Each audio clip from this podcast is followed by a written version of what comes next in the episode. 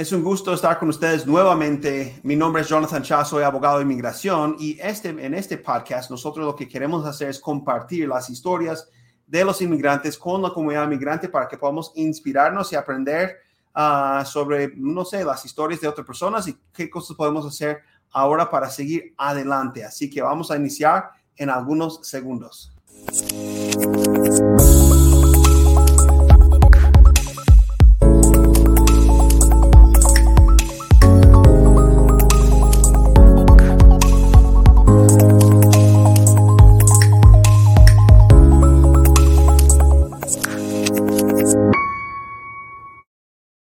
Listo, bueno, um, el día de hoy tenemos una invitada muy especial del estado de Kansas, aquí en los Estados Unidos. Vamos a agregar aquí a Giovanni Goné.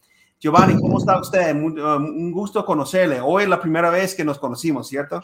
Sí, cierto. Muy buenas tardes, Jonathan. Encantada de poder estar aquí en el programa Somos Inmigrantes.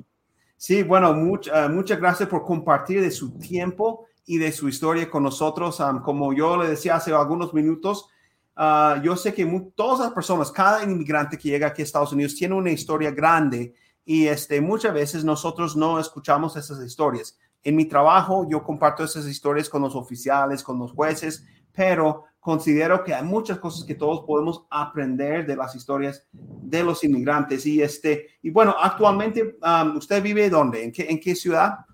Yo actualmente vivo en la ciudad de Garden City, Kansas. Ah, estamos localizados en el suroeste del estado de Kansas, ah, muy cerquitas de Colorado y muy cerquitas de Oklahoma.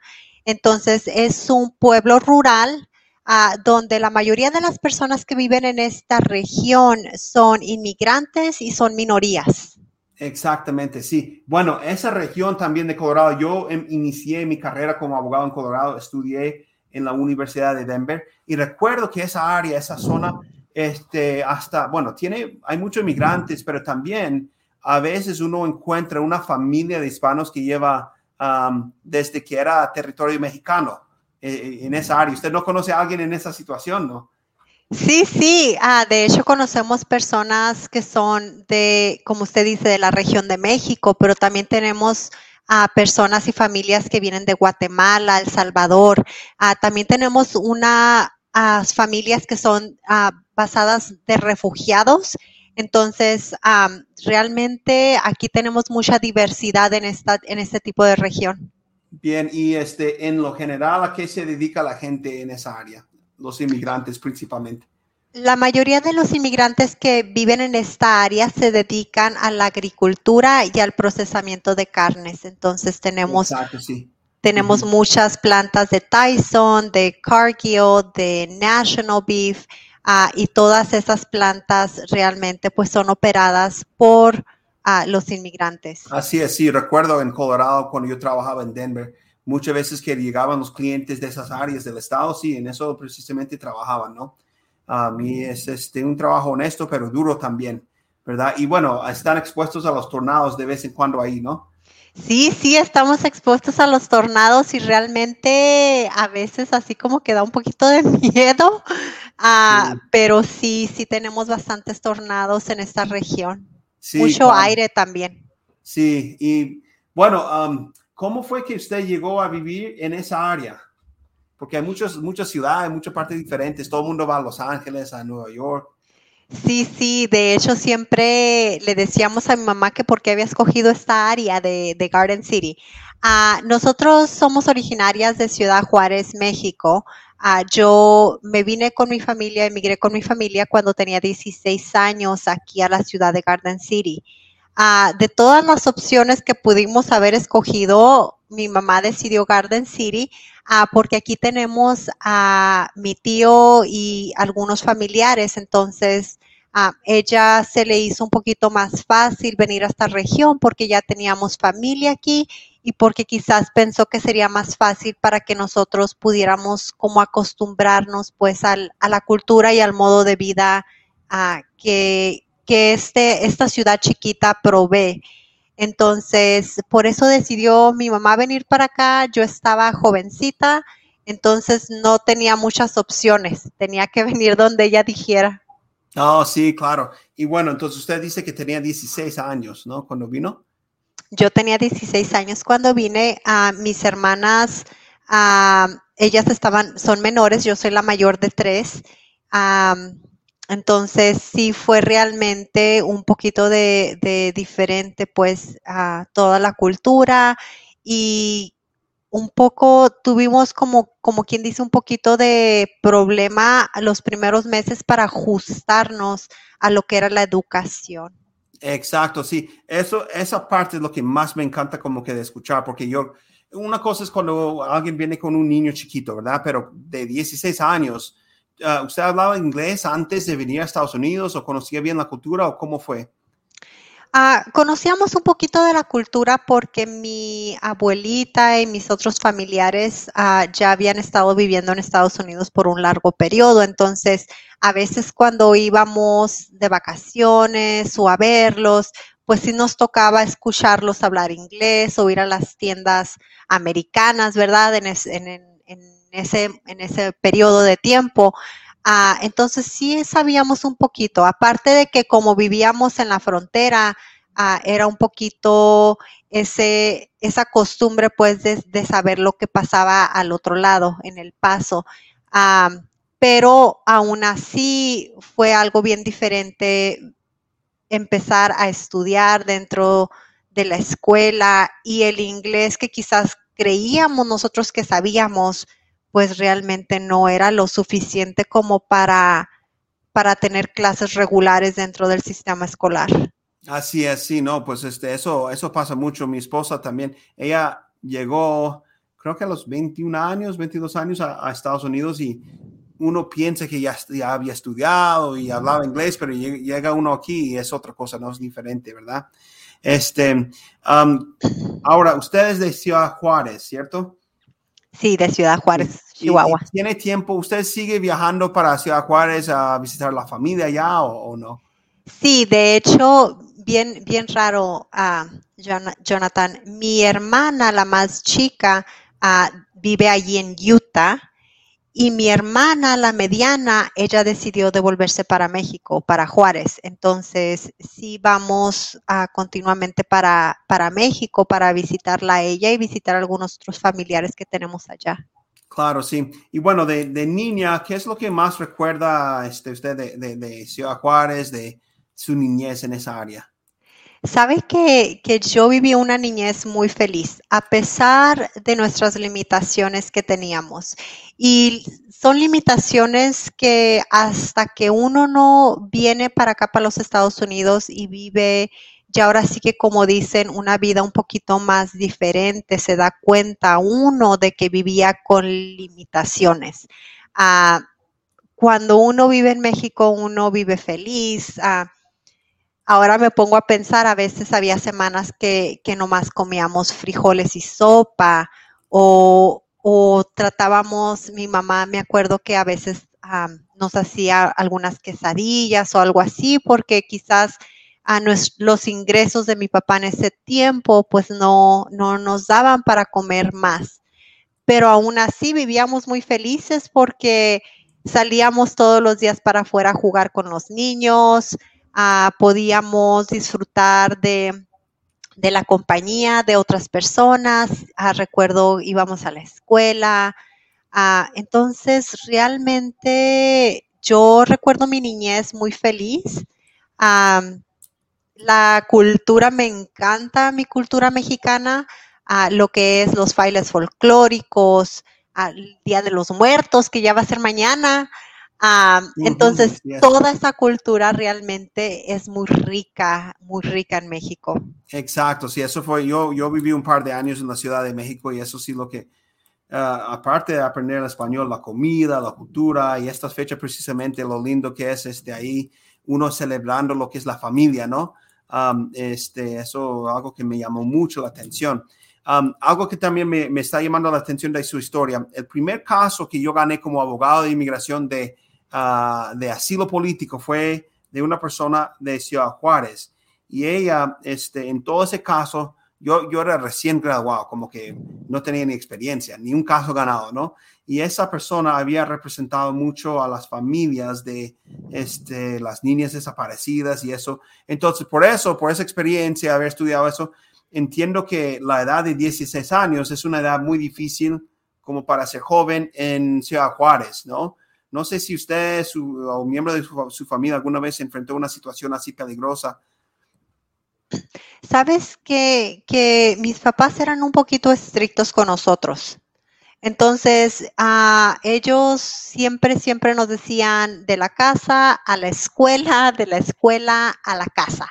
Entonces, uh, realmente uh, la única otra vez donde a veces yo salía era porque a veces me tocaba ir a, a, una, a una clase que se llama seminario dentro de nuestra iglesia. Entonces, Ah, en las mañanas iba a la escuela, regresaba a la casa, a veces iba a seminario y siempre tenía que ir acompañada. Entonces, siempre nos juntábamos en grupo, varios jóvenes, íbamos a la clase y otra vez regresábamos a la, a la casa. Sí recuerdo una ocasión y yo creo que ha sido la única ocasión en la que me he sentido un poquito con miedo uh, de de una ocasión donde íbamos con el grupo uh, de jóvenes para, para de regreso, veníamos de regreso de esta clase, ya era un poquito tarde y una pandilla sí, se acercó a nosotros uh, y recuerdo que dos, los varones, los dos varones que iban con nosotros, uh, nos pidieron que nosotras las mujeres siguiéramos caminando y que ellos iban a quedarse ahí a hablar con, con esta pandilla. Ah, recuerdo que sabíamos bien nosotros, pues que era una situación que no iba a ser agradable. Ah, nosotros seguimos caminando, pero podíamos escuchar que los estaban golpeando a ellos. Entonces, ah, fue realmente, no hallábamos qué hacer, no hallábamos si esperarlos, no hallábamos si correr y pedir ayuda. Ah, realmente creo que el miedo nos invadió, ¿verdad? Estábamos muy preocupados por nuestras, nuestros amigos, pero a la vez sabíamos que si hacíamos algún tipo de ruido o si pedíamos ayuda, quizás nosotras íbamos también a, tener que, sufrir algún, ah, no sé, algún golpe o quizás ah, íbamos a ser víctimas de algún abuso mayor. Entonces sí fue, ay, fue una experiencia muy de las peores, yo creo que, tuve que vivir allá y fue ya muy cercano a cuando ya me iba a mover. Entonces, ah, yo ya estaba un poquito más grande, tendría unos 15 años, que, fue cuando comencé a ir a seminario. Ah, y es de las historias quizás más difíciles que he tenido que vivir allí en México. Wow, sí, no, pues es difícil esa situación y yo me imagino que alrededor sus papás se daban cuenta de lo que pasaban con otras personas, otros jóvenes que iban a las fiestas y eso y pues por eso los cuidaban mucho, ¿no? Sí, sí nos cuidaban mucho, pero a veces como, como esta situación, ¿verdad? No es que anduviéramos en fiesta, ah, estábamos en una clase, entonces aún así uno siempre tenía que andar con mucho cuidado y estar a tiempo a su casa, siempre ir acompañado. Entonces la inseguridad realmente es, es realmente muy, muy ah, difícil allí vivir en Ciudad Juárez. Exacto, sí, y bueno, y mucho tiene que ver, me imagino que es una región en la frontera y muchas veces nos, nos dicen que sí, que esa situación en la frontera es muy peligrosa por no sé, por todas las personas y de todo el mundo que llega a cruzar y pasar por la frontera. Este, entonces ahora ustedes se vinieron como residentes. ¿Fue una petición familiar? ¿Cómo fue que ustedes lograron poder venir a los Estados Unidos? Sí, nosotros nos venimos como residentes. Fue una petición familiar que se había hecho 20 años anteriormente. Entonces, sí. Yo no, yo no conocía que alguien nos había peticionado. Yo viví mi niñez pensando que todo, toda mi vida me lo iba a pasar ahí en México. Ni siquiera sabía que había una petición o una probabilidad de, moverme para Estados Unidos. Ah, sino fue un día que llegué de la escuela ah, que mi mamá me, mi mamá tenía algo en sus manos, un folder con papeles, ah, y mi abuelita estaba allí. Y me acuerdo que mi mamá, mi mamá me dijo, mira Giovanni, ya llegaron nuestros papeles. Y yo estaba como, ¿de qué papeles me estás hablando? Sí. ¿Qué, qué papeles? ¿Qué significa? Ah, después de eso todo fue muy rápido. Ah, después de eso tomó aproximadamente tres meses ah, para, para movilizar los papeles, ah, para juntar el dinero, vender nuestras cosas que teníamos en México y venir para Estados Unidos. Wow, este, entonces fue una petición de parte de, de su abuela. ¿Quién había pedido a la familia? De una tía. De una tía. Ah, fue entonces, petición de la tía. sí, y esa categoría sigue así. Este, yo trabajo en eso y veo que son como 20, más de 20, ahora, eh, 20 años ahora de espera.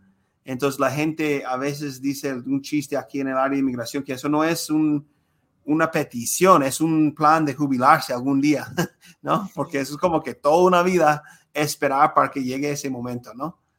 Sí, de hecho la petición la había hecho mi tía para mi mamá, o sea, su hermana, a cuando mi mamá todavía estaba soltera. Entonces, sí. nosotros entramos dentro de la petición porque como se tardó 20 años, Sí, este, wow. mi mamá se casó y tuvo sus hijas y automáticamente entramos dentro de esa petición por ser hijas directas de, de mi mamá. Wow, qué cosa, ¿no? Y bueno, como joven dejando Ciudad Juárez, ¿qué sentí usted? Porque yo, ahora, yo ahorita tengo dos jóvenes de 14 años, son gemelos, y hemos estado viendo que últimamente cuando tenemos algún cambio en la vida, um, ahorita estamos por unos límites, están cambiándonos de una congregación de mi iglesia a otra. Y mis hijos están batallando muchísimo, no quieren, no vamos a cambiar de casa ni escuela, pero no quieren cambiar de un lugar a otro en, en, en la iglesia, ¿no? Este, usted como joven, ¿qué sentía? ¿Más como que fue difícil o fue uh, como una aventura, una cosa nueva, estaba muy animada? No, no, fue, fue bien, bien difícil. Ah, sí estábamos emocionados un poco, pero a los 16 años, como le digo, yo ya tenía mi vida, yo ya sabía lo que quería hacer, yo ya sabía qué universidad, qué preparatoria yo quería ir. Ah, en ese tiempo yo estaba muy envuelta en lo que era el folclórico y aparte estaba muy envuelta, estaba becada con una agencia de baile uh, que hacíamos baile moderno, todo lo que Mm. es tap y, y, um, a baile moderno, a taitiano, hawaiano, todo eso. Entonces yo ya estaba así como que, que muy, como yo ya tenía mi plan. Entonces ah, vienen y me, o sea, como quien dice, me cambian todo mi plan.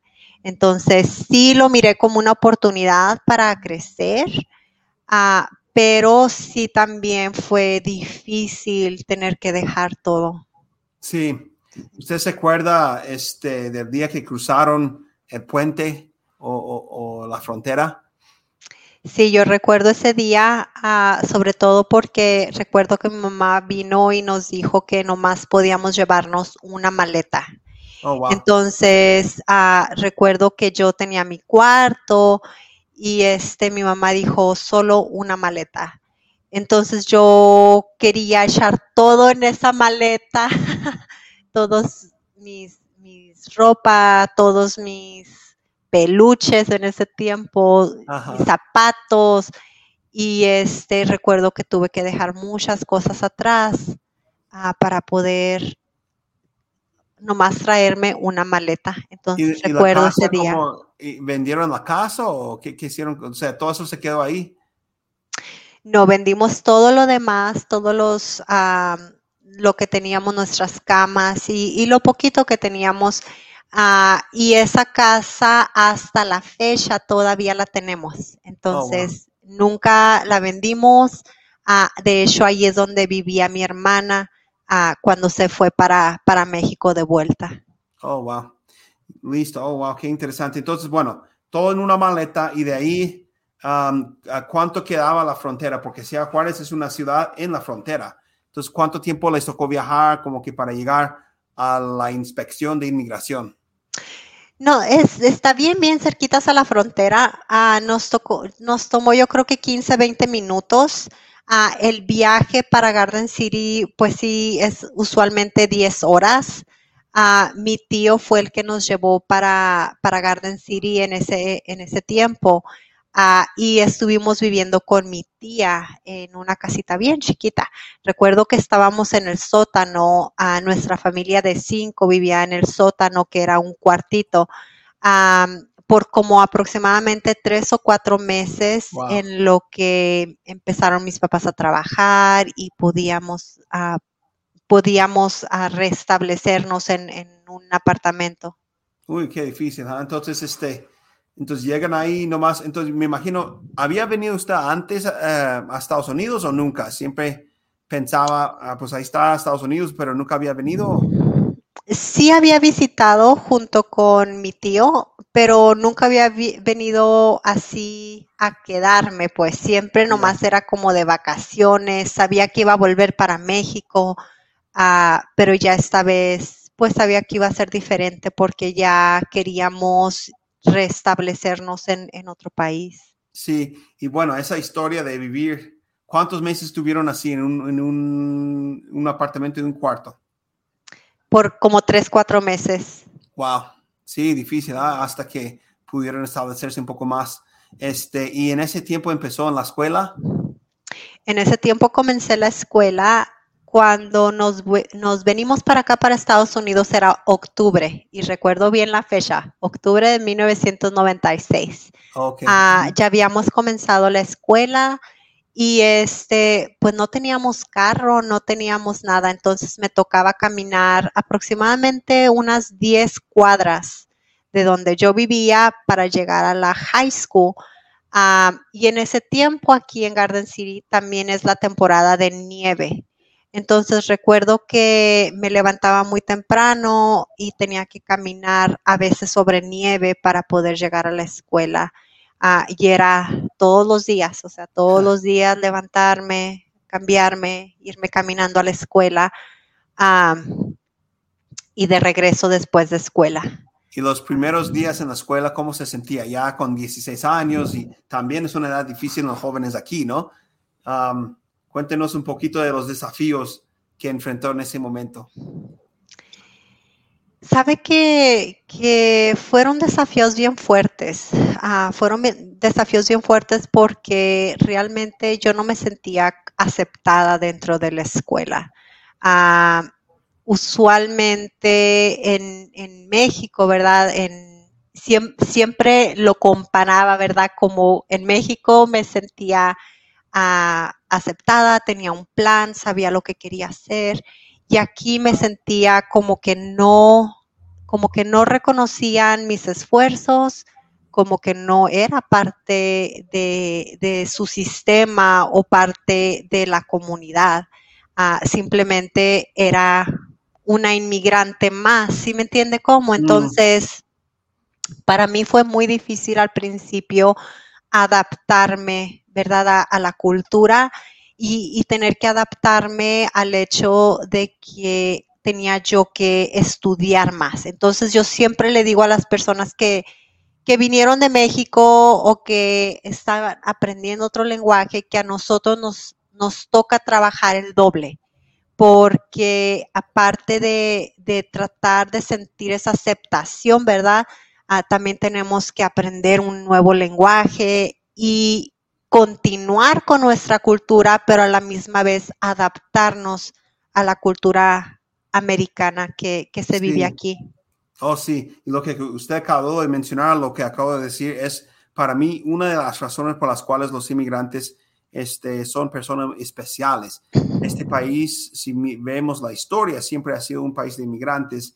El problema que en nuestros tiempos, en las últimas décadas que enfrentamos, es de que ahora a veces este, se ve mal a los inmigrantes. Y no solo en nuestro tiempo, digamos, ¿no? Hay una historia desde en los 1800 y algo, los, los, de China y luego los de Inglaterra y diferentes etapas, pero me parece que en las últimas décadas ha habido una falta de entendimiento de eso, pero al mismo tiempo, por eso el país ha crecido, el país de Estados Unidos, porque, por ese espíritu que usted mencionó, eh, la necesidad de trabajar doble cuando uno llega aquí.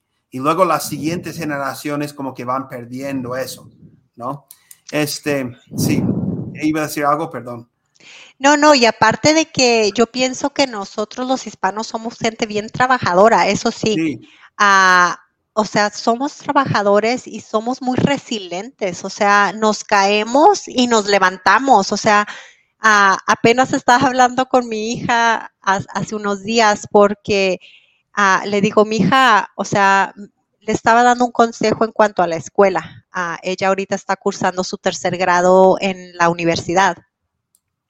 Y le estaba comentando, ¿verdad?, de que cuando yo estaba en la universidad, Ah, recuerdo una maestra, una maestra que me dijo, Giovanni, o sea, salte, salte porque tu inglés no es suficiente bueno para terminar tu licenciatura, o sea, no es, no está al nivel que necesitas. Entonces, recuerdo que ese día llegué, lloré, me sequé las lágrimas y dije, no, o sea, no voy a permitir que alguien me diga que no puedo. Entonces, sí, a veces a uno le tocan situaciones donde, donde se pega uno sobre la pared o, o, alguien hace algún comentario que lo hacen a uno dudar de su potencial, pero nosotros realmente tenemos un poquito de ese espíritu guerrero que uno dice, no, o sea, me levanto y hago lo que, lo que yo quiero hacer porque ese es mi sueño.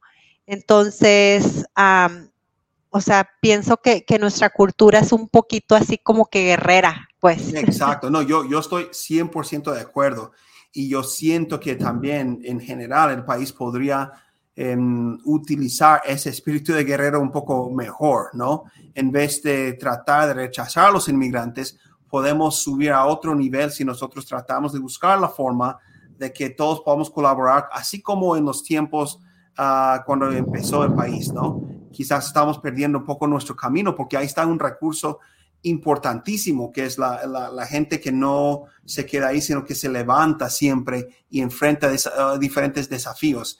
Este, um, y bueno, ese tema es súper importante para mí. El, después de ese tiempo, bueno, y sea toda la situación, ¿qué otras situaciones encontraba usted como inmigrante que, que usted diciendo, pues es otro obstáculo y tengo que superar este obstáculo?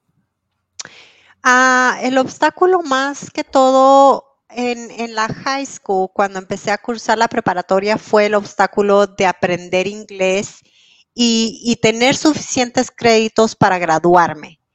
Entonces, los créditos que al principio tomé, que era inglés básico, matemáticas básico, todo eso que, que siempre les digo, no sé por qué nos ¿Por qué nos trataban como si no sabíamos? Porque sí sabía las matemáticas, ah, pero porque no podía hablar inglés, ah, me hicieron cursar como matemática básica. Ah, entonces, todo eso en, en high school fue esa pelea de terminar lo que necesitaba para el, para el programa de inglés como segundo lenguaje y luego empezar a cursar puras clases regulares para agarrar los créditos y graduarme. Entonces, ah, pienso que esa fue mi batalla dentro de la preparatoria. Sí, eso no me lo imagino. Ahorita estoy viendo a mis hijos.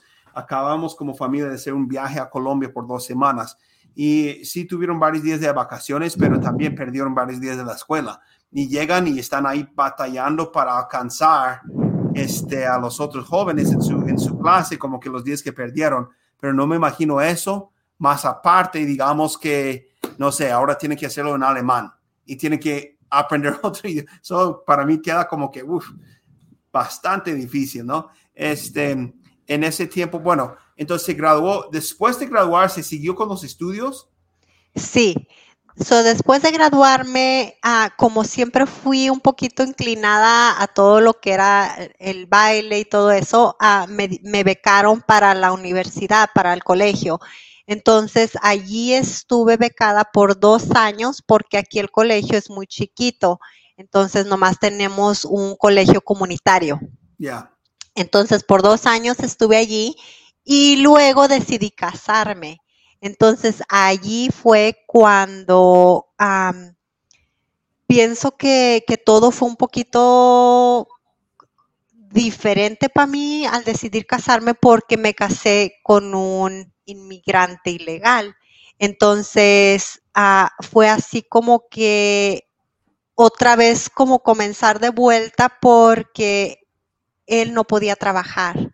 Entonces yo tuve que dejar la escuela para comenzar a trabajar, para poder. Para ese entonces, este, quizás ya había aplicado usted para la ciudadanía, todavía no. En ese entonces ya había aplicado yo para la ciudadanía. Sí, sí, sí. Ajá, recuerdo. Y, este, e, y ese día ah, de, mi esposa siempre dice, jurar bandera. ¿Cómo se sintió ese día que se hizo ciudadana? Ay, ese día yo me sentí muy, muy orgullosa de poder ser parte y ser ciudadana de este país. Ah, realmente a ese punto de mi vida yo me sentía realmente bendecida por haber podido tener la oportunidad de haber venido a este país, ah, porque sé que muchas personas no tienen esa oportunidad de poder venir a un país y poder ah, tener las oportunidades que teníamos. Entonces yo me sentí realmente orgullosa y, muy contenta. ¿No tuvo problemas con las, eh, el examen y la parte de inglés, nada de eso?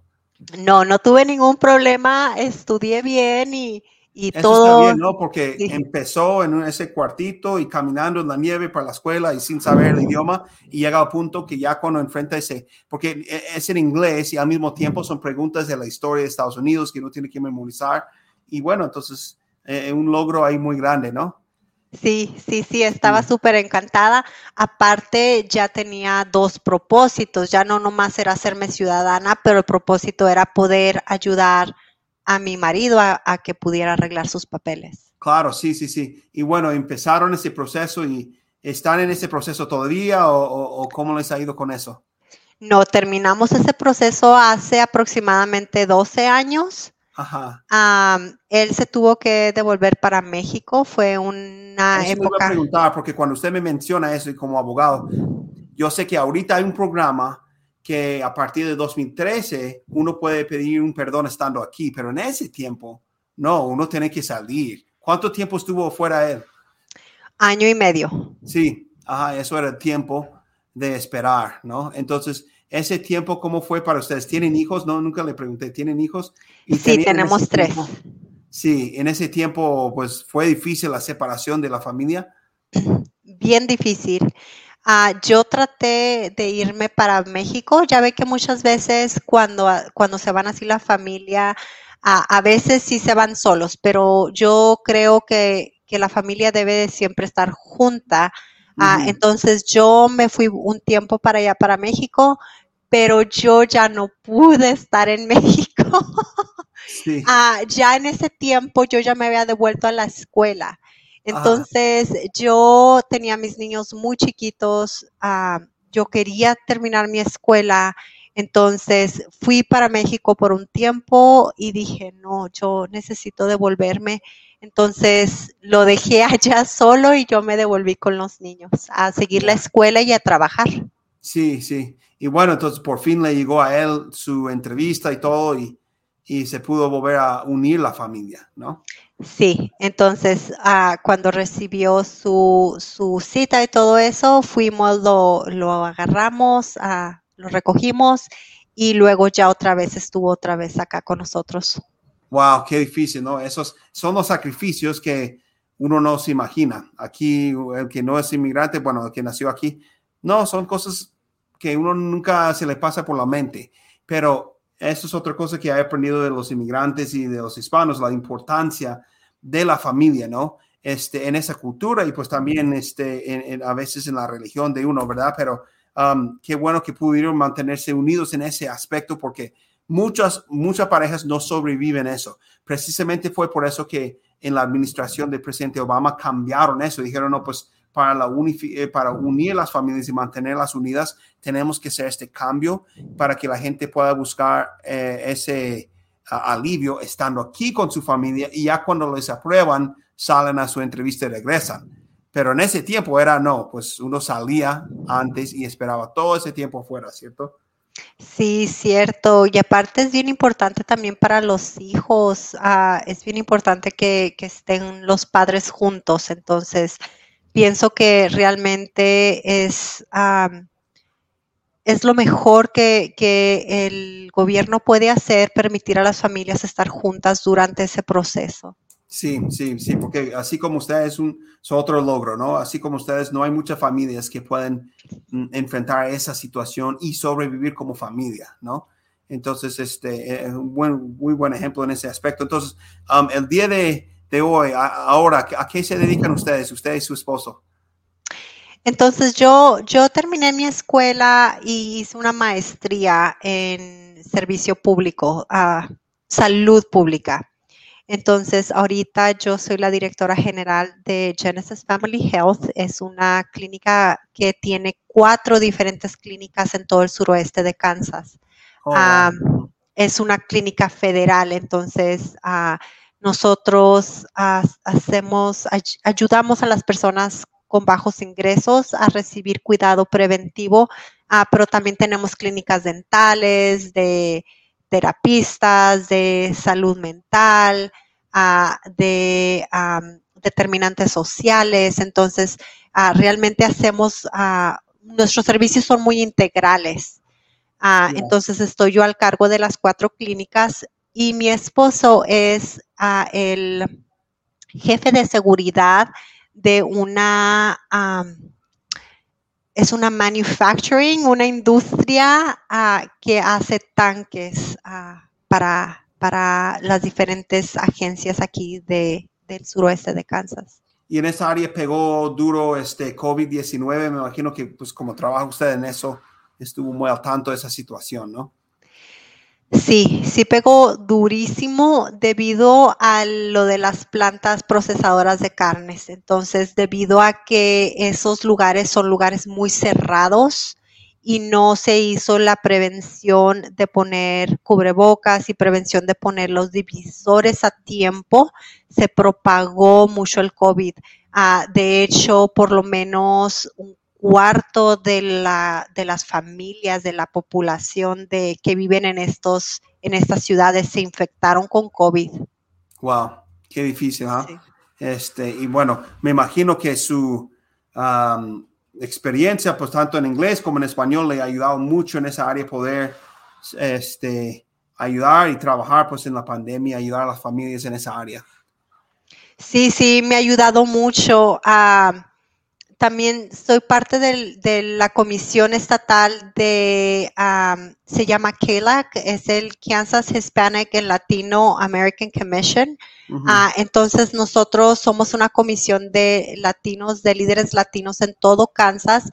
Ah, que habla directamente con la gobernadora para discutir problemas como estos de, de salud o de educación o de trabajo, ¿verdad? Que se están experimentando o que se están, ah, que están pasando a las diferentes regiones del estado de Kansas.